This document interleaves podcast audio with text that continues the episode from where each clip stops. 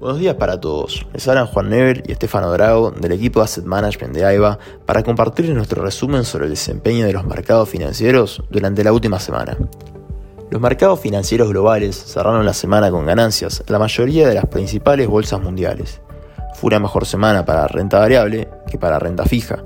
Esta última, que se mantuvo sin grandes variaciones, se vio un poco afectada al aumentar las probabilidades de que se concrete una nueva suba de tipos de interés esta semana.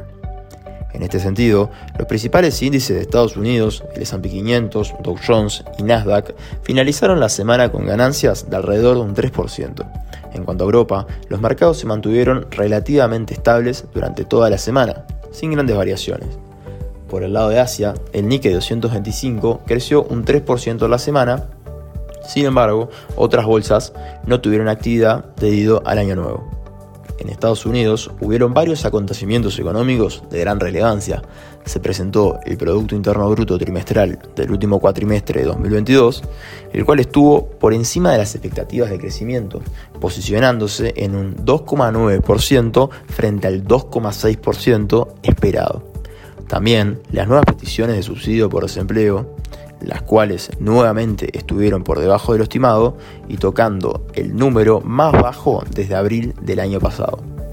Si bien son buenas señales de la situación económica, también sugieren que la Fed podría continuar con su política agresiva de tasas con el fin de controlar la inflación.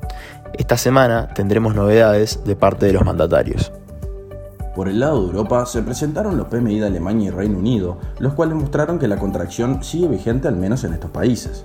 Sin embargo, el índice de gestores de compras de S&P Global de la eurozona esta semana se ha situado por primera vez desde julio por encima de la línea de 50, lo que suele ser un indicador de expansión económica. A su vez, Europa ya ha pasado el ecuador de lo que la industria del gas considera la temporada de calefacción y sus instalaciones de almacenamiento siguen estando sorprendentemente llenas en un 74,8%, por encima de los niveles máximos de los últimos años. Los futuros del gas caen a niveles no vistos de 2021.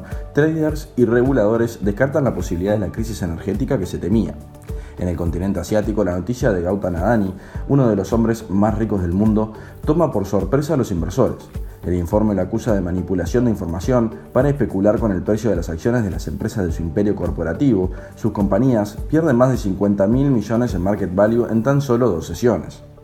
En materia de reportes corporativos, si bien muchas grandes empresas del S&P 500 presentaron resultados, los informes más destacados fueron los de Tesla, registrando ingresos récord con un 37% de crecimiento interanual.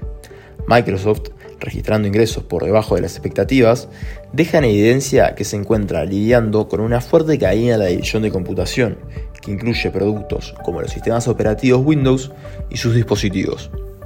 Intel presenta beneficios por acción e ingresos muy por debajo de las expectativas. El precio de las acciones cayó un 6,4%. En cuanto al mercado de renta fija, la semana terminó sin retornos significativos, los precios cayeron más hacia fin de semana tras los datos económicos que reafirman las probabilidades de un aumento de los tipos de interés esta semana. Los analistas y operadores manifiestan tener fuerte convicción de que la Fed volverá a subir la tasa en dos oportunidades, antes de mitad de año. Estamos entrando en una nueva semana crucial para los mercados. En Estados Unidos se destaca el índice de confianza del consumidor de The Conference Board, la encuesta Jolts de ofertas de empleo de diciembre, la tasa de desempleo y la más trascendente de todas, la decisión de la Reserva Federal en cuanto a tipos de interés.